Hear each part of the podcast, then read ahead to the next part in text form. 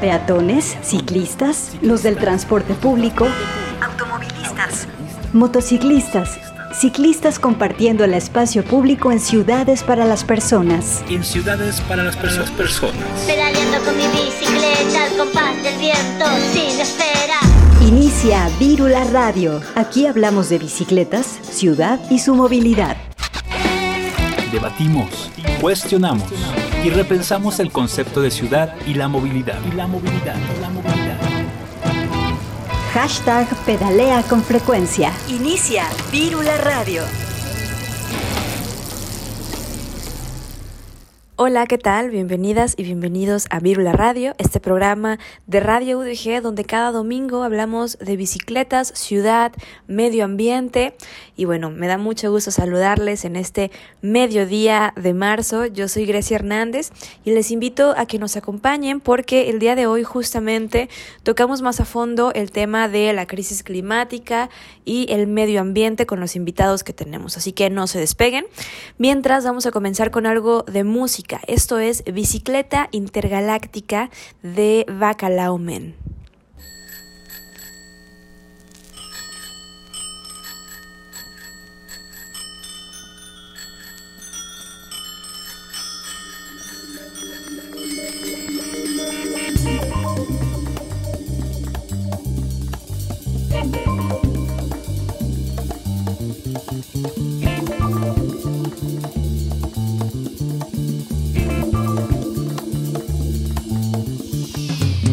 Bicicleta intergaláctica. Yo quiero una bicicleta intergaláctica. Pa' ir, pa' allá, pa' acá, pa' acá, pa' allá, pa' allá, pa' acá, pa' allá, pa' acá, pa' allá, pa' acá, pa' allá, pa' allá, pa' allá, pa' acá, pa' allá. Yo quiero una bicicleta intergaláctica. Yo quiero una bicicleta intergaláctica. Pa' ir pa' allá, pa' acá, pa' allá, pa' acá, pa' acá, pa' allá, pa' allá, pa' allá, pa' acá, pa' acá, pa' allá, pa' acá, pa' allá, pa' allá, pa' acá. Mi bicicleta intergaláctica es un vehículo espacial con su campana interestelar. Los cometas la equivarán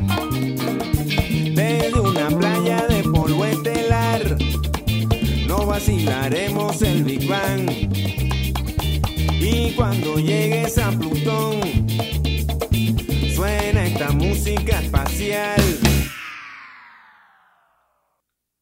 Yo quiero una bicicleta intergaláctica. Yo quiero una bicicleta intergaláctica. Pa' ir, pa' allá, pa' acá, pa' acá, pa' allá, pa' acá, allá, pa' allá, pa' allá, pa' allá, pa'. Yo quiero una bicicleta intergaláctica. Yo quiero una bicicleta intergaláctica. Pa' ir, pa' allá, pa' acá, pa' acá, pa' allá, pa' acá, pa' acá, pa' allá, pa' allá, pa' acá, pa' acá, pa' allá, pa' acá, pa' acá, pa' allá, pa' acá. Con mi bicicleta intergaláctica, muchos planetas conocerás. Miles y miles de marcianas en su parrillera querrán pasear. En bicicleta ecológica, a la osa no molestarás. No creo en humo monotóxico, no llevo ruido infernal. Yo quiero una bicicleta intergaláctica.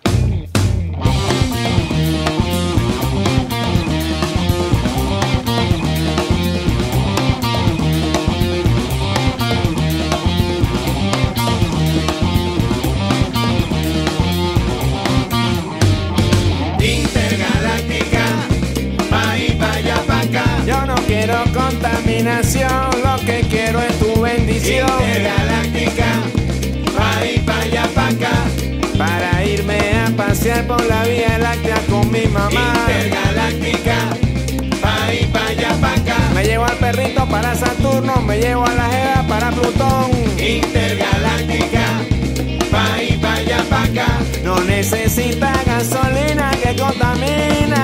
Intergaláctica, intergaláctica, mi bicicleta. Que dale, que dale, que dale, que ya. Intergaláctica. Con la cadenita que se rompe, mamá.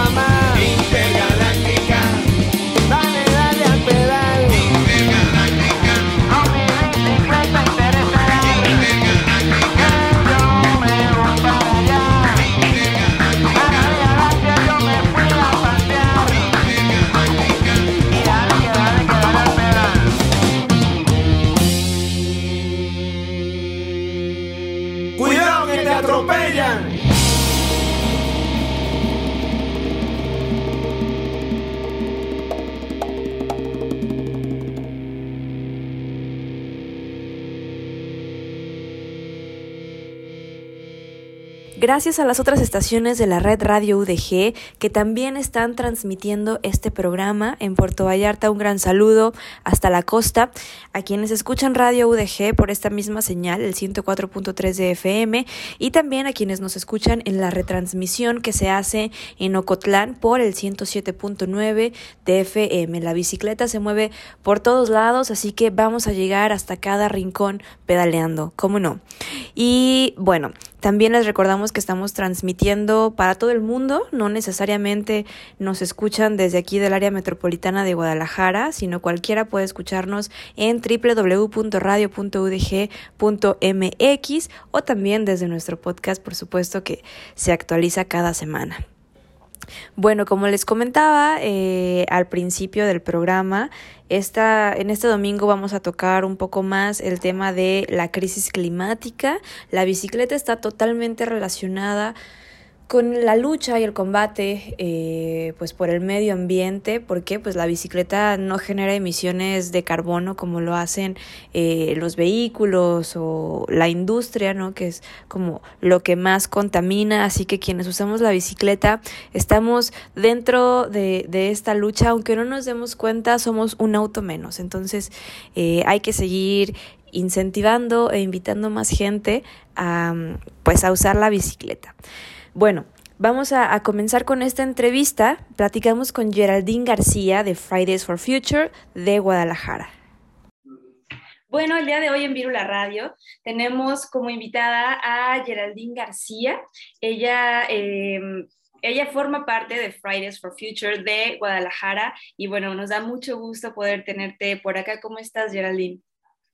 Hola Grecia, muy bien, gracias por la invitación. Agradecerte el espacio a nombre de todos mis compañeros y de todos los colectivos que estamos aquí en Guadalajara. Queremos este, tener un poquito más de apertura para poder así hacerles saber a todas las personas de lo que está pasando hoy en día.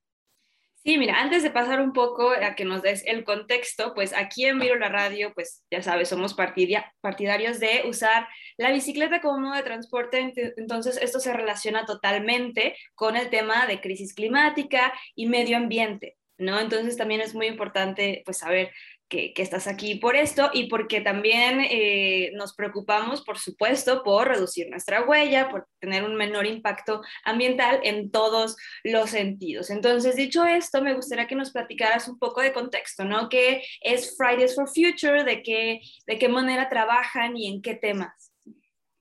Ok, mira, Fridays, este, Viernes por el Futuro, mejor conocido aquí como en México, es un movimiento dirigido a presionar a los actores políticos a que tomen medidas necesarias mm, de la crisis climática que tenemos hoy en día.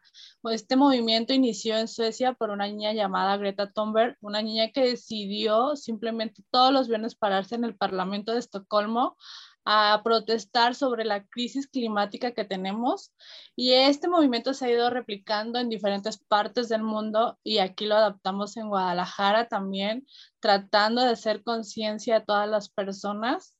Y como tú dices, este, son granitos de arena que todos podemos aportar, tanto en la movilidad como en estos cambios de, de personas como de vida, son pequeñas cosas que podemos aportar y nosotros tratamos de informar a la gente y tratamos de que la gente nos ayude para hacer un cambio. ¿Y cómo les ha ido justamente México? Pues no somos Suecia, tenemos cómo han tropicalizado este tema del medio ambiente, que de alguna manera pues ya somos como mucho más conscientes, pero aún así este cambio de hábitos pues es complicado. ¿No? Entonces, ¿cómo ha sido esa transición? ¿Cómo ha notado a las personas eh, con las que trabajan y ya no decir de el gobierno, ¿no? ¿Qué es lo que piensa de esto? Mira, curiosamente te voy a, responder eso con una anécdota muy fácil. Yo entré a este movimiento por una niña de ocho años, una niña preocupada por el medio ambiente, es mi hija, ella fue la que encontró el movimiento y ella fue la que en la casa hizo todos los movimientos este, habidos por haber y te seguimos creciendo. Hoy en día hay mucha gente más consciente, mucha gente preocupada por lo que está pasando. Yo veo en las calles más bicicletas, veo gente con su, o sea, hasta cargar tu bote de agua y no cargar un plástico es no tienes idea de la ayuda que le estás haciendo con ese granito de arena al planeta, que al final del día lo importante es cuidarlo porque todos habitamos el mismo lugar. Totalmente, creo que, eh, y de alguna manera, pues hemos estado ya en contacto con ya sea campañas, marcas, que pues están ya dentro de, dentro de esto, ¿no? Y bueno, acá en Virula hemos hablado pues con varios activistas que justamente pues traen en la agenda el tema de la bicicleta como política pública para pues reducir emisiones, para eh, tener una ciudad mucho más humana, y demás. ¿Cómo, ¿Cómo se puede adaptar o cómo se, cómo se tiene que adaptar el tema de la crisis climática transformada a una política pública que verdaderamente tenga un impacto? Un impacto. Específicamente en Jalisco están trabajando diferentes colectivos en diferentes este, estaciones, tanto como en reforestaciones, como movilidad, como poder impartir pláticas informativas en todos los lugares habidos y por haber. Podemos ir a parques, afuera de escuelas, eh, ayudarnos todos los colectivos. Esto es algo muy padre que hoy en día todos los colectivos nos estamos juntando porque al final del día todos vamos hacia un mismo punto y hacia un mismo eje que es hacerle conciencia a las personas que en realidad estamos enfrentando una crisis climática y que es algo real que está pasando y que tenemos que tomar medidas lo más pronto posible. Y que todos podemos tomar medidas. Que e, es, eso es algo muy importante, que todos seamos conscientes de que todos podemos poner nuestro granito de arena. Sí, claro que Fridays está enfocado a que estemos presionando a nuestros políticos. Nosotros todos los viernes antes de la pandemia, obviamente íbamos enfrente del Congreso y estábamos vigilando las acciones que tenían sobre la crisis climática que vivimos también en Jalisco, y estábamos ahí y tratábamos de invitar a la gente y tratábamos de unirlos y hacerles ver que cualquier cosa que tú aportes hacia esta crisis que estamos viviendo es sumamente importante. No hay ayuda innecesaria, no hay granito de arena de más o de menos, todo importa, todo suma y eh, para esto estamos aquí. Claro, y justamente pasando ya a, uno de los temas principales de la entrevista, es que el próximo 25 de marzo se van a llevar a cabo una serie de actividades, eh, justamente teniendo en cuenta estos temas. Entonces, me gustaría que nos platicaras un poco de eh, por qué se están haciendo o se van a hacer estas activaciones la próxima semana, cuál es su objetivo y, por supuesto, que, que nos cuentes qué es lo que va a haber. Bueno, la huelga es una huelga nacional, es por el día que está establecido por la ONU. Eh, cae en 26, nosotros lo abarcamos al 25 por temas de movimientos, o sea, nosotros cada viernes hacemos nuestra huelga. Por parte de Viernes por el Futuro o Fridays, como lo quieras mencionar, vamos a hacer una huelga este, manifestándonos desde la Plaza de Armas hasta llegar hasta el Congreso. Esta huelga inicia a las 10 de la mañana, invitando a todas las personas a que puedan asistir. Es un movimiento súper tranquilo, vamos a tener seguridad, este, vamos a tener apoyo de, obviamente, vial para nuestra protección, porque sí va, vamos a abarcar ciertas calles principales, vamos a tener las medidas sanitarias porque tenemos que recordar que pues aún seguimos en pandemia, vamos a tener pláticas, vamos a, pláticas informativas donde se unen, como te comentaba, diferentes colectivos, en donde vamos a tener los principales puntos este, que, que, tenemos hoy en día de urgencia en Jalisco, en tanto diferentes desagües, diferentes eh, lugares muy deshabitados que están muy contaminados, tenemos que poner nuestra mirada ahí y hacerles saber al Congreso del Estado que estamos conscientes de lo que está pasando hoy en día en nuestro estado.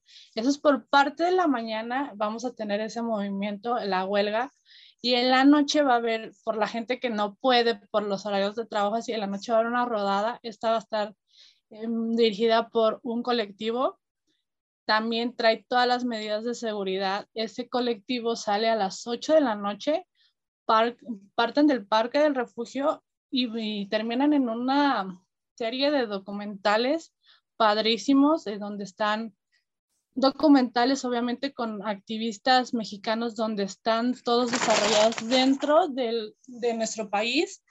Abarcan lugares como Chihuahua, Monterrey, Coahuila, Cozumel, Tabasco y pues también mencionarlo, el lago de Chapala. ¿Los documentales tienen esta temática eh, ambiental? Sí, son documentales partidos de este, ambientalistas mexicanos dirigidos por directores de renombre. Hay un, un director conocido por todos como Gael García Márquez, que es el, uno de los activistas que está reforzando estos tipos de cortos documentales. Son seis los que se van a pasar. El tema es totalmente familiar, puede ir cualquier persona de cualquier edad. De hecho, si te podrías meter a alguna de nuestras redes, te puedes dar cuenta que hay gente que va a estar con sus mascotas, va niños chiquitos, va gente grande, porque al final del día es un problema que nos compete a todos. Sí, totalmente. Entonces, estas actividades se van a dividir por la mañana y por la tarde. Estas actividades requieren algún registro previo o cualquier persona puede nada más llegar ahí a la hora y el lugar indicado. No, no requieres ningún registro previo. Si quisieras más información sobre cómo van a ser los movimientos, puedes entrar a las redes sociales de nuestra páginas. Estamos en Facebook como Fridays for Future Guadalajara y en Instagram como Fridays Guadalajara. Este, ahí estamos publicando todos los programas que tenemos durante el tiempo. Vamos a retomar con obviamente medidas de sanidad eh, las actividades presenciales porque por la pandemia tuvimos que pararle y em, empezamos a hacer las huelgas digitales no paramos de, de, trabajar de alguna u otra manera, se hacía eh, algún ruido, algún tipo de ruido. En este momento todos, pues, todos nos estamos adaptando ahora sí que a este medio, a las redes y pues hoy en día así es como nos estamos manejando. Claro, sí, me imagino. Justo te iba a preguntar que así ya en tu experiencia propia, ¿cómo ha sido em, pues esta travesía de formar parte de, un colectivo como este, que tiene también presencia en otras ciudades eh, del mundo, combinado con tu, tu, vida diaria y aparte la pandemia, ¿no? ¿Cómo ha sido hacer activismo virtual, ¿no? Un activismo que pues por sus características tenía mucha visibilidad en las calles y que por otras cuestiones tuvo que pues meterse, por así decirlo. Bueno, nosotros lo que hicimos, como te comentaba, son las huelgas virtuales, tratar de meter la mayor información posible hacia nuestras redes. En nuestros grupos que tenemos, eh, meter información, tratar de estar lo más frescos posibles a las noticias de hoy en día, tratar de crear conciencia a los jaliscienses para saber la crisis climática que existe hoy en la actualidad. Es un tema que realmente nos compete a todos y como comunidad que somos, tratar de invitar a las personas a que formen parte de un movimiento. No, necesitas tener una colectiva o un nombre, simplemente tú puedes hacerlo interiormente, desde tu casa, con las personas que te rodean. Créeme que a veces el ejemplo vale más que muchas palabras y mucha gente puede replicar las cosas aquí en mi, en mi comunidad, en mi colonia, eh, ah, estamos eh, desde separando la basura, desde con que salgas y levantes las cosas, la, la, basura y la dividas y eso, la gente misma como que le llama la atención y se acercan a ti, tú puedes invitarlos o tratar de crear una conciencia, que eso es algo súper importante. Sí, y es que, pues a final de cuentas es un beneficio pues que se va a vivir en comunidad, ¿no? O sea, sí hay una satisfacción personal, pero pues los beneficios son para todas las personas. Entonces creo que sí es una lucha que nos concierne a todas y todos, ¿no? Las personas que nos escuchan, pues eh, seguramente pues son afines a la bicicleta eh, y demás. ¿Cómo, o sea, qué beneficios tiene para el medio ambiente y sobre todo para esta crisis climática que estamos viviendo el trasladarse en bicicleta, por ejemplo. Tú me comentabas fuera del aire que tú te trasladas en bicicleta, ¿no? ¿Tú qué beneficios has visto en tu vida diaria por eh, tener este hábito? Los hábitos básicos desde la salud, el bienestar, o sea, es divertido, es sano, eh, vas, te ahorras demasiado tráfico, aunque no lo crean, es un tramo hasta económico, puedes ahorrarte desde la gasolina, desde el dinero del transporte público. Eh, emocionalmente tiene mucho impacto en ti, en tu persona, como tener ese despeje y andar por... Hay diferentes vías, obviamente parte de la huelga que vamos a hacer es exigir o pedir más vías recreativas, más espacios seguros para los ciclistas, para que pueda salir toda la gente posible hacia sus trayectos con la mayor seguridad y confianza posible y podamos realizar un, un Jalisco más verde, más en movimiento, más sano, porque al final del día todo esto impacta tanto en medio ambiente, en salud, hasta salud mental, que es algo muy importante que la pandemia nos dejó muy mal.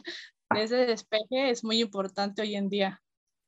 Claro, la verdad es que estar encerrados y encerradas sí, sí nos afectó de alguna manera y incluso también eh, usar la bicicleta como, como modo de transporte pues tiene este impacto tanto en lo personal como nos mencionabas como en pues en reducir los gases contaminantes que estamos respirando o sea, porque nuestro, no sé si tú nos puedas andar un poco más en eso, pero pues de toda la contaminación del aire que estamos teniendo en estos momentos y que ya incluso se ha normalizado, ¿no? Ya casi todos los días tenemos mala calidad del aire y pues, ¿qué se está haciendo? ¿No? Sí, ya, ya que normalicemos ese tipo de cosas es caer en un círculo vicioso horrible y no debemos normalizar algo tan grave como eso porque en donde empecemos a normalizar todo eso, ahí es donde vamos a partir y ver un fondo que ya el problema de hoy en día es, ¿por qué le llamamos crisis climática?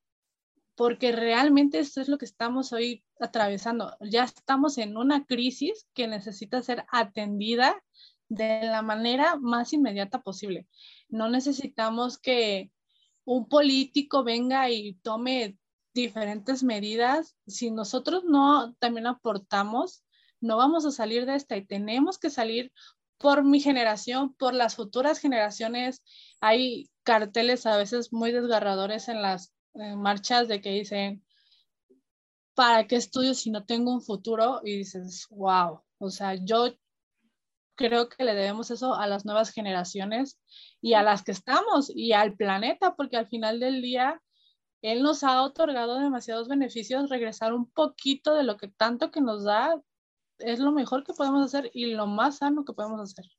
Sí, o sea, la situación está un tanto, pues, no se ve con esperanza, pero movimientos como por ejemplo Fridays for Future, el ejemplo que en su momento ha dado Greta Thunberg, ¿no? De, de inspirar a otras ciudades, ¿no? Que salió de una niña, así como tu hija, ¿no? Que son casi el mismo ejemplo, cómo nace de estas generaciones, ¿no? De generaciones pues que se preocupan por qué, por qué ciudad van a tener, por qué planeta van a tener ellos para, si desean tener este, futuras generaciones, pues, qué es lo que el patrimonio natural que se va a dejar, por así decirlo, ¿no crees?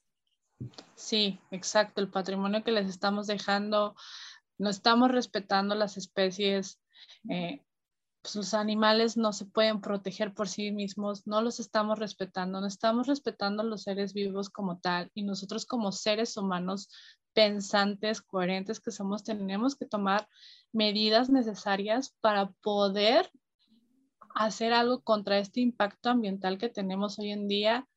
Tenemos que poder hacer algo en el sentido de más conciencia como personas hacia todo lo que la, tierra nos está dando, hacia todos los seres vivos que habitamos en esta tierra y respetarnos los unos a los otros. A ti, de manera personal, qué es lo que te ha funcionado para eh, pues dar como este primer paso, este primer acercamiento de generar pues una huella mucho menor a lo que, a lo que hacías antes y pues, eh, pues para cambiar hábitos básicamente, ¿no? Porque a veces lo difícil es eso, es como empezar de que sí quiero hacerlo, pero ¿cómo le hago? Ya, pues mira, informarte. No hay nada como buscar, este, ya sea el Internet es una herramienta muy útil. Eh, puedes empezar a, leer artículos, puedes unirte a un colectivo para ver cómo puedes cambiar. O sea, esto es algo paulatino. O sea, no te puedo yo decir, mira, a mí yo radicalmente dejé la carne. Mucha gente, que está bien, es muy respetable cómo quiere vivir cada persona. Pero si tú reduces el consumo de, si consumes cinco veces, de una a dos veces a la semana, no tienes idea de la ayuda que le estás haciendo al planeta. Eh, yo ya me baño en bote, literal, porque la regadera, uno se relaja y ya tomas litros y litros en bote. Esa es mi manera de bañarme. Yo ya no uso plásticos porque la verdad es algo súper cañón. Mi hija usó pañales de tela. Son cosas que yo hice, pero por motivación personal que yo quería hacer para mí. Pero obviamente cada persona puede tener diferentes granjas. La movilidad es algo súper importante. Hoy en día hay muchísimo tráfico, muchísimo y ya es normal. Y si podrías cambiar ese hábito, si podrías tener ciertos hábitos más sanos, créeme que ayudarías mucho a, tu estado, a donde vives. Sí, y es que no se tiene que ser tal cual radical. Justamente eh, platicaba con, una amiga de esto, que muchas veces pues se juzga, ¿no? Eh, pero pues, pues ni la información ni las posibilidades están en todas las personas. Entonces el empezar de poco a poco creo que también es súper válido. A veces creemos que, pues, ay, ¿qué impacto puede tener el llevar mi bote para que me lo llenen de agua? ¿No? Pero en realidad, si esa es tu posibilidad, es súper válido, ¿no lo crees? ¿O tú qué piensas como de, de, estas cuestiones de, pues, que se le juzgan, ¿no? De que no eres esto, esto, esto y esto, entonces, pues, ya no vale. Creo que de donde debemos partir en cualquier tema es partir sobre el respeto. Partiendo del respeto, podemos encontrar diferentes maneras de ayuda, de convivencia, de tener una paz. Eso es partiendo del respeto. Y justamente como partiendo del respeto como personas, también tenemos que partir de un respeto hacia la tierra, que eso es algo muy importante. No solamente respetarnos como seres humanos, sino también respetar a las especies, respetar donde estamos viviendo, dejar una huella, pero una huella sana y respetar a la tierra es algo para mí muy importante. Y que es uno de los objetivos también de, pues, de esta lucha, ¿no? Regresar a la tierra, todo eso que nos está, nos está dando, pues nos va a seguir dando porque lo vamos a seguir explotando. Entonces, pues claro que es uno de los objetivos. Eh, Geraldine, pues Recuérdanos nuevamente esta invitación que nos haces a las actividades del próximo 25 de marzo antes de despedirnos para que podamos unirnos, ¿no? Que nos podamos ver allá, ya sea para esta huelga o para la rodada. Claro, mira, el 25 partimos de las 10 de la mañana en Plaza de Armas rumbo al Congreso eh, si quisieran, eh, también vamos a tener carteles por las personas que dicen, yo literal llego directo, no te preocupes, nosotros nos encargamos de reciclar cartones y hacer este, carteles, se les va a estar donando. La idea es que guardes tu cartel para, para futuras marchas, tener tu cartelito y reducir eso. Después de la marcha haremos diferentes pláticas informativas se estima que alrededor de las 12 del día, entre 10 y 12 del día, termine la marcha de Fridays. Y retomamos para las personas que no puedan asistir a la marcha, los esperamos a las 8 y media de la noche en Parque del Refugio con su bicicletita, porque va a haber una rodada padrísima con todas las medidas de seguridad. O, y después de ahí, podemos ver unos documentales donde nos van a dar información sobre lo que está pasando hoy en día en nuestro México, en diferentes partes de, de, las ciudades. Está padrísimo. Es, hay un documental muy padre, como te decía, de Chapala. Creo que ese documental a nosotros como jaliscienses nos va a impactar mucho. Yo ya lo vi y sí está un poquito fuerte. Pero si no sabes y no, no tienes idea cómo este, hacer tu granito de arena, te invito a que seas parte de nuestras redes sociales. Estamos en Facebook como Fridays for Future Guadalajara o en Instagram como Fridays Guadalajara mándanos un mensajito y nosotros te podemos integrar a nuestro programa de WhatsApp. Ahí estamos mandando información todos los días sobre todas las actividades que tenemos porque ya vamos a retomar las actividades presenciales a partir del 25 y que tenemos muchas ideas y muchos movimientos. Obviamente todo va a ser con medidas sanitarias. Estamos conscientes que seguimos en pandemia, pero también estamos conscientes que la crisis climática necesita tener atención, necesita ser atendida y pues tenemos que continuar.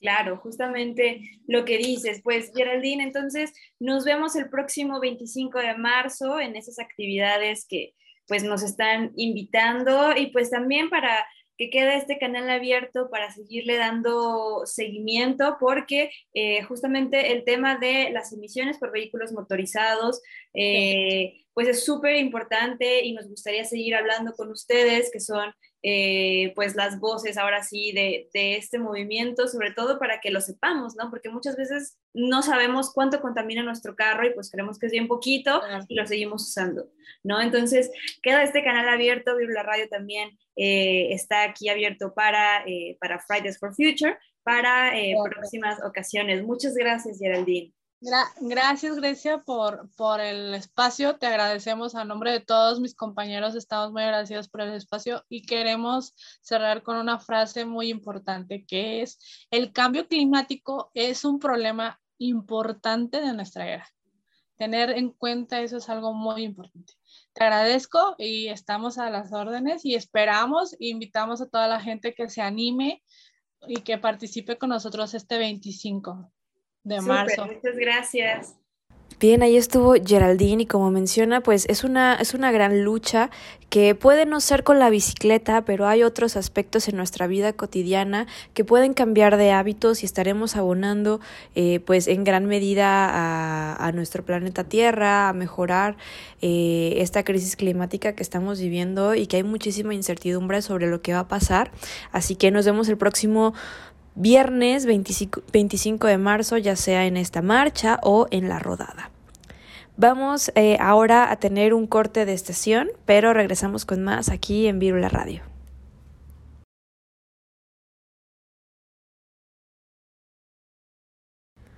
Estamos de regreso y bueno, el día de hoy, eh, que estamos ya a mediados de marzo, eh, preparé una reseña de este libro que, que, me gustó muchísimo, que es Diarios de Bicicleta de David Bayer. No sé si recuerdan que pues también el mes pasado se estuvo reseñando un libro que tiene que ver con ciudad, con movilidad y demás. Así que siguiendo esto mes con mes, vamos ahora con, con esta reseña que la verdad lo disfruté muchísimo. Ya lo tenía en mi lista de espera por algunos meses, creo que años ya.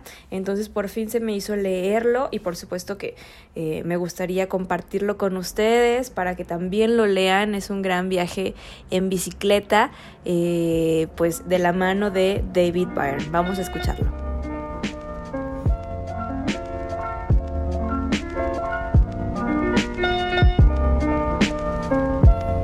Diarios en bicicleta te tienes que imaginar a David Byrne andando en bicicleta por Nueva York. Así se inicia este recorrido por diferentes partes del mundo donde la bicicleta es quien nos lleva de un lugar a otro en múltiples fotografías urbanas donde puede o no ocurrir algo trascendental. Desde hace más de 30 años, el autor y artista se mueve en bicicleta, por lo tanto, tiene muchas historias que contar Y el resultado de todos estos kilómetros pedaleados es este álbum de postales urbanas, un viaje por ciudades como Nueva York, Berlín, Londres, Buenos Aires y más. Es un manifiesto ciclista, una invitación a darnos cuenta de que las ciudades deberían ser pedaleadas, construidas para personas y no para carros. Los diarios en bicicleta son la mirada personal de una persona realmente convencida de que la bicicleta puede llevarnos lejos. Entonces pedalea para demostrarlo. Se trata de una recopilación de apuntes, reflexiones, observaciones de todos esos viajes que tuvo gracias a sus giras artísticas, haciendo música, fotografía o lo que sea que se le antojara iniciando con una fuerte crítica a las ciudades norteamericanas por su pobre diseño urbano y la nula importancia que se le da a las oportunidades para caminar o andar en bicicleta, empieza a resaltar el por qué una ciudad ciclista no se desfragmenta, como lo que sucede actualmente en el mundo, con calles que no llevan a ningún lado si no vas en carro, barrios gentrificados y desplazados por las grandes construcciones. Y aquí recuerdo a Jane Jacobs y su incansable lucha por la vida en las banquetas.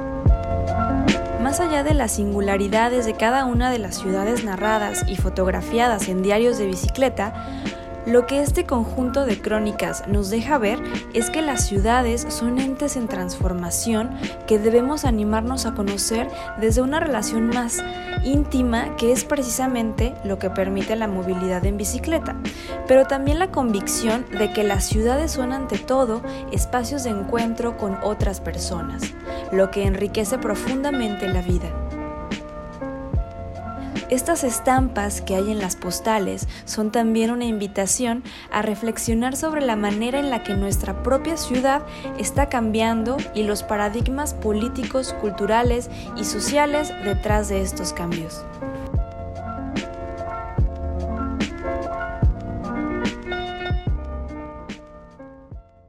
Pedalea con frecuencia. 104.3 FM. Y regresamos, ahora vamos a, escuchar un audio de una charla que tuvo Estrategia Misión Cero sobre em, los ODS, que son los Objetivos de Desarrollo Sostenible que propone la ONU, que estos ODS, bueno, ya lo vamos a escuchar un poquito más eh, en esta charla, pero cada vez los vamos a estar escuchando eh, un poco más en las conversaciones, en publicaciones. ¿Por qué? Porque justamente quieren posicionarse para poder incidir en políticas públicas referentes ya sea a, pues, a los distintos temas que pues que abordan los ODS, ya lo veremos más adelante, pero está desde la salud, medio ambiente, seguridad vial, crisis climática, entonces son una serie de objetivos muy ambiciosos que ojalá lo podamos lograr. Vamos a escuchar este audio sobre los ODS. Ante estos desafíos, en el año 2015, las Naciones Unidas definieron estos 17 Objetivos de Desarrollo Sostenible, mm. que es básicamente un to-do list, una forma en la cual podamos eh, hacerle frente a todos estos desafíos mundiales. Eh, tardaron tres años básicamente en definirse, participaron 193 gobiernos y también participaron 7 millones de personas en encuestas, justo como la que hicimos acá en México, eh, en Jalisco. Eh, y justo con ese diseño, con toda esa participación, se construyeron y se renovaron eh, lo que en un principio se le conocían como los Objetivos del Desarrollo del Milenio, que se fundaron en el año 2000, eh, que tenían una agenda poco menos ambiciosa, porque estaba relacionada sobre todo a los países más pobres o en vía de desarrollo y no involucraba a los países eh, más desarrollados en una agenda de desarrollo sostenible. Entonces reflejaba una conciencia moral de la comunidad internacional para eh, incidir en, los países eh, subdesarrollados. Y, antes del año 2000, hay que reconocer que esta, esta agenda de desarrollo sostenible pues, se viene configurando en una serie de tratados y conferencias, como la Conferencia de Medio Ambiente Humano, eh, después la definición del desarrollo sostenible en el 87, después la conferencia eh, de desarrollo eh, y medio ambiente, la, conferencia de Río, ya de ahí varias cumbres que le han dado seguimiento a todo que eso se, que se había dicho, ¿no? y bien, una de las cosas que me gustaría dejar bien claras sobre qué es la Agenda 2030 y qué son estos 17 objetivos, cómo se usan y para qué sirven, pues bueno, es que primero son un instrumento de política pública de referencia, es decir, si bien es un tratado ah, por diversos países, los países no están obligados a cumplirla, ¿no? Eh, entonces, como tal, sirve como una guía. Eh, y segundo, pues eh, genera o incita a las personas a que se movilicen socialmente. es decir, no solo es un compromiso de gobierno, sino que también la sociedad civil puede lograr incidir eh, por otro lado, eh, se crea una presión de grupo, ya que hay formas de medir el progreso de cada uno de los 17 objetivos, en la cual podamos, podemos ver qué países están más avanzados que otros en la implementación de estos. Y finalmente, hay que entender que estos 17 objetivos eh, son universales, indivisibles e inclusivos, es decir, no podemos verlos de manera aislada como lo eran sus, sus, antecesores, los, los ODM. Eh, y bien, una forma de, entender esta interdependencia es a través de las cinco dimensiones de los ODS, que son las personas, la prosperidad, la paz, las alianzas y el planeta, de manera que hay ODS eh, agrupados en cada una de estas cinco dimensiones o las cinco Ps, eh, como se le conocen. Y bien, aparte de que hay justo estos 17 objetivos, hay 169 metas, es decir, formas de lograr cada una y de forma independiente estos 17 objetivos y asociados a estos hay 232 indicadores que van midiendo de manera global el avance de eh, cada una de las metas. Eh, así como hay un diseño eh, por, por, cada uno de los 17 objetivos, podrán encontrar que también hay un diseño de logotipo por cada, por cada meta. Entonces, pues bien, nosotros justo en Mayor México este, nos preguntamos qué relación tiene que ver la seguridad vial con los ODS y encontramos estas, eh, estas, estos vínculos ah, que, que, derivamos de una guía eh, de la eh, de Safe Children, una, una organización muy vinculada a, a, los procesos de seguridad vial, pero desde la perspectiva de la niñez.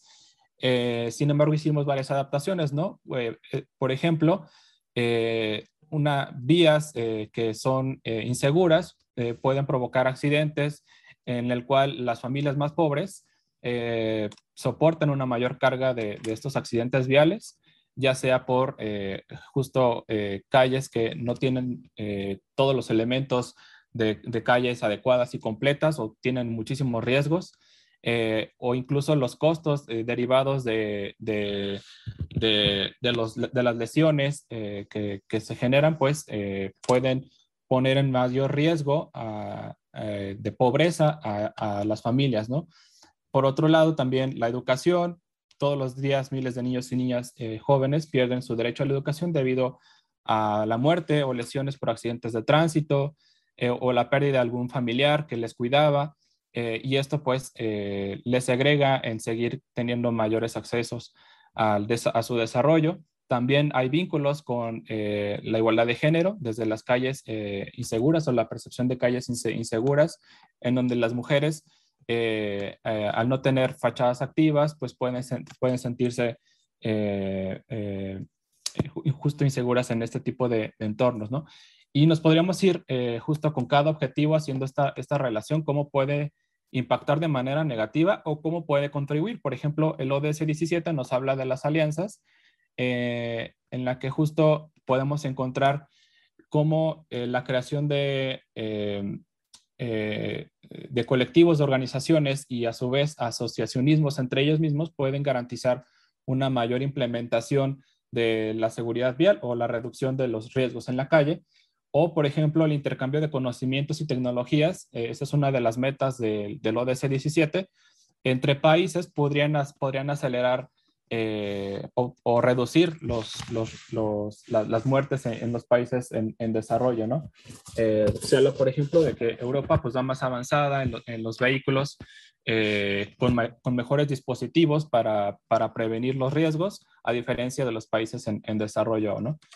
Eh, entonces, pues bueno, ya, ya pasaron seis años de, de que se fundó la, la Agenda 2030 y sin embargo no logramos una de las principales metas que tienen que ver con la seguridad vial, que está explícitamente reconocida en la meta 3.6 y ahorita nos van a hablar eh, justo mis compañeros de eso.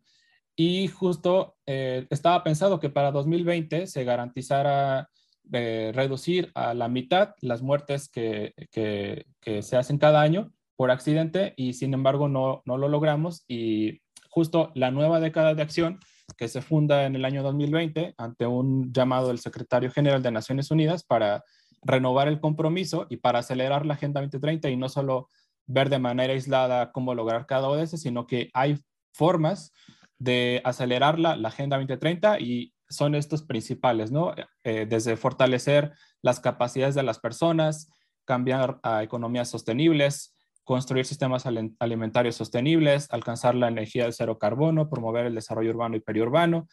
Eh, y hay puntos de palanca que tienen que ver como la gobernanza, la economía, las finanzas, ¿no? Estos, estos son eh, los principales puntos que nos ayudarían a lograr eh, una aceleración de la, de la, Agenda 2030. Y bueno, también justo nos dimos a la tarea de mapear los diversos mecanismos de seguimiento a nivel global en torno a la, a la seguridad vial y pues eh, hay, hay bastante, ¿no? Desde un Fondo de Naciones Unidas para la Seguridad Vial que se enfoca en países en desarrollo, es decir, en eh, un fondo específico para estos países que requieren más atención. Eh, hay un enviado, una persona especial de seguridad vial enviado por el secretario general. Hay diversos foros y así como también existen los decenios de acción para la seguridad vial, que no es otra cosa que medidas o un plan de acción que nos pueden eh, decir justo cómo reducir eh, eh, las, muertes por accidente. También hay grandes campañas de concientización como la Semana Mundial de las Naciones Unidas para la Seguridad Vial, así como diversas declaraciones como la Declaración de Estocolmo, que justo renueva el, compromiso de hacia 2030 de una nueva meta eh, que justo se incluya en la 3.6 porque no, no alcanzamos la que se tenía esperada para 2020 en, cuestión de muertes por accidente. Eh, entonces, pues bien, para profundizar justo en cada uno de los ODS y sus metas y cómo tienen relación con la seguridad vial, eh, me gustaría aquí ceder la palabra a mis compañeros, empezando por, por Adam. Sí, Adelante. Muchas gracias, Josué. Eh, bueno, pues vamos a ver rapidísimo qué tiene que ver la seguridad vial con el objetivo de desarrollo sostenible número 3. Este objetivo de desarrollo nos habla sobre salud y bienestar, concibiendo esta idea de salud como un estado en el que las personas gocen eh, un bienestar completo de su salud, tanto física, mental y social. Entonces, lo que busca este objetivo es precisamente tratar que todas las poblaciones del mundo pues se encuentren en estados de bienestar tanto físicos, sociales y mentales, que les permitan poder gozar de una vida, eh, pues ahora sí que plena, ¿no?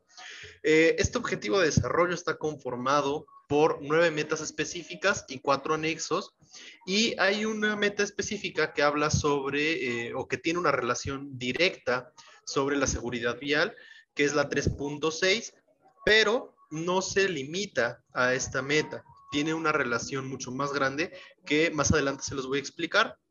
Pero bueno, eh, tenemos que comprender que, esta, que este objetivo de desarrollo trata de buscar o busca eh, que la salud no se conciba como algo curativo únicamente. Es decir, que yo como ciudadano no necesito tener una enfermedad para acudir con un profesional de la salud para buscar tener salud. Eh, lo que busca es precisamente que se tome una aproximación preventiva y promocional para que todos, todas y todes seamos eh, pues responsables o tengamos este, este, empoderamiento de velar por nuestra propia salud. Eh, ¿Le puedes pasar a la siguiente, por favor, Josué? Y bueno, para esto tenemos eh, esta, esta, esta grafiquita, se llama la carga mundial de la enfermedad. Nos habla un poquito de cómo han sido las enfermedades, cómo se ve eh, un panorama global de las enfermedades. Estas solitas son específicamente en México en tres periodos diferentes, en 1990, en el 2009 y en el 2019. Eh, todo lo que está en azulito representa enfermedades crónico-degenerativas, lo que está en rojo o rosita, salmón, representa las enfermedades infectocontagiosas y las verdes representan todas las lesiones. De esas podemos observar un cuadrito, el cuadrito que está eh, arriba a la derecha de la parte verde, todo eso representa todas las lesiones automovilísticas, todas las lesiones que se producen por una, eh, por una situación de vialidad. Eh, estos cuadritos representan en total el 100% de todos los años de vida ajustados a muerte por eh, las personas que padecen esta enfermedad. Y bueno, vemos cómo hay una transición que en 1990 del 100%, el 4.6% más o menos de todo este 100% de las enfermedades que presentaban las personas representaban esta, esta carga debido a una enfermedad, bueno, a una lesión eh, de, un accidente de tránsito. En 2009 estaba representado un 4.4 y para 2019 bajó a un 3.48%. Entonces vemos cómo epidemiológicamente hablando, pues está teniendo una transición eh, de tendencia hacia reducirse, ¿no? Pero aún así, del 100% de todas las enfermedades que presentan las personas, pues un 3.4% es mucho eh, secundario a, esta causa, ¿no? Entonces, esto nos habla de por qué es importante abordar este tema eh, en relación de la salud, específicamente hablando de este ODS. Siguiente, por favor. Y bueno, tenemos que comprender también que esta, este, este grande rubro de, de enfermedades atribuibles a accidentes son 100% prevenibles. Entonces, si estamos hablando de que el ODS número 3 está buscando tener esta aproximación eh, de prevención y de promoción, pues este 3.4% que representa del 100% podría haberse reducido. Y para esto tenemos que hablar un poquito sobre las metas que tiene precisamente este diseño de acción para la seguridad vial. Eh, a su lado izquierda van a encontrar 12 metas específicas, que son las 12 metas originales que se proponían, divididas en cinco pilares. Eh, aquí está por colorcitos. El color azul representa este manejo de, vialidades seguras. El, colorcito amarillo representa el, pilar de eh, la seguridad tanto de, de las vías, de las calles, como de la movilidad. El verde representa eh, la seguridad de los vehículos como tal. El 4, la seguridad de los usuarios. Y el 5, la respuesta hacia los accidentes. Eh, son 12 metas, no las voy a cubrir todas, pero eh, bueno, lo que buscaban precisamente era una prevención en su conjunto, ¿no? Buscaban la prevención y la promoción de la salud a través de eh, acciones específicas que pudieran garantizar que no hubiera estas alteraciones o estas lesiones en cuestión de, de accidentes automovilísticos. Y a su mano derecha pueden encontrar una tablita que habla sobre esta, eh, una, una, especie de adaptación sobre las nuevas estrategias para eh, el nuevo diseño de acción. Y en esta, ¿qué es, qué es lo relevante? Eh, en esta lo relevante es que vamos a ver que no solamente contempla lo que en la primera tablita contemplaba, ¿no? En esta ya contempla espectros contextuales mucho más amplios que van a permitir que las acciones que se planteaban en un inicio puedan ser más efectivas, como eh, marcos legales, marcos educativos, marcos tecnológicos, un marco grande de apoyo internacional para que precisamente el usuario tenga esta protección, el vehículo tenga esta protección, las vialidades tengan esta protección y que haya una respuesta efectiva en caso de que exista un percance. Entonces, es una manera mucho más integral y más holística de ver que esta, eh, estas lesiones automovilísticas que estaban impactando negativamente a la salud de las poblaciones pues pueda tener un contexto mucho más amplio y pueda cubrirse. Siguiente, por favor, José. Y un caso muy, muy representativo es este, esta adaptación nacional que hizo Camboya eh, a inicios del diseño, cuando salieron estas, esta, estas acciones primarias, en las que eh, ellos como país incrementan tres grandes pilares, que es del de, eh, ejercicio de la ley, la vulnerabilidad, eh, perdón, las calles seguras para las poblaciones vulnerables y estas licencias de manejo, ¿no? Que van a permitir precisamente como una, un acercamiento antes de que eh, se adapte a nivel internacional. Siguiente, por favor. Em, y bueno, como les mencionaba, esto eh, cabe directamente en una meta, que es la 3.6. Esta meta habla sobre reducir a la mitad el número de muertes y lesiones causadas por accidentes de tráfico. Y esta se mide a través de un indicador, que es la tasa de mortalidad por lesiones de tráfico. No voy a ahondar ahorita porque eh, José Luis les va a platicar un poquito más sobre estas cifras, pero eh, bueno, esta es como la manera en la que este, esta meta y este indicador se está evaluando a través de los ODS. Siguiente, por favor, José.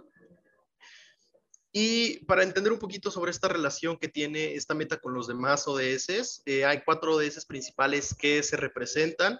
El primero es de cobertura y acceso universal. Tenemos que entender que esta cobertura y acceso universal es que todas las personas, sin distinción alguna, gocen de servicios de salud de calidad. Eh, y pues eh, ya veíamos que uno de los, de, los, objetivos, el objetivo número 12 de la antigua, eh, buscaba precisamente esta respuesta post-accidente. Entonces, si pasaba un accidente, que la persona pudiera tener acceso a servicios de salud.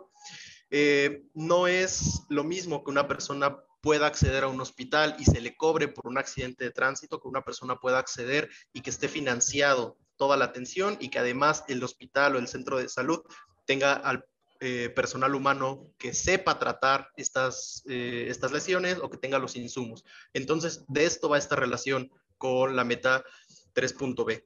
Eh, la 3.2 es eliminar la mortalidad infantil y neonatal. No necesariamente nos habla esta meta de accidentes de tránsito, pero ya nos, Josué ya nos dijo que aproximadamente 250 mil, hay 250 mil muertes en niños secundarias de accidentes de tránsito. Y por último, eh, reducir las muertes por contaminación y las enfermedades no transmisibles. Sabemos que los vehículos convencionales representan una carga muy grande para la contaminación ambiental, específicamente del aire, y que esto puede condicionar enfermedades, mucho más, eh, pues, posteriores de la vida, ¿no? Y eh, también nos habla un poquito de esta relación que tiene sobre las enfermedades no transmisibles como la diabetes, la hipertensión, la obesidad, que el uso de eh, los automóviles convencionales, pues, puede traer un estilo de vida mucho más sedentario a comparación de si se usaran métodos más ecológicos y más de actividad física que pueden contribuir a disminuir este tipo de enfermedades. Entonces, es un poquito el cómo se interrelaciona eh, con las demás metas en un contexto de salud muchísimo más, más amplio. Y estamos llegando ya a la recta final de este programa, esperando que haya sido de tu agrado la información que compartimos contigo el día de hoy. Em, y por supuesto invitándote a que nos acompañes la próxima semana aquí en esta misma emisión. Si te gustó la entrevista, si te gustó el contenido, lo puedes volver a escuchar en nuestro podcast que pues está actualizando semana con semana. Lo pueden encontrar en el sitio podcastudg.com o también en Spotify nos pueden buscar así tal cual como Virula Radio. Yo soy Grecia Hernández, me da pues mucho gusto haber estado con ustedes en este mediodía eh, pues de marzo, así que nos escuchamos la próxima semana y recuerda, pedalea con frecuencia. Las ciudades crecen y otras formas de movernos son posibles. Vivamos la movilidad y tomemos los espacios públicos. ¿Tú cómo te mueves y vives la ciudad? Queremos ciudades habitables para todas las personas. Esto fue Virula Radio. Volvemos la próxima semana. Aquí en Radio Universidad. 104.3 FM. Bicicleta, música y besos, círculos sonales multicíclicos.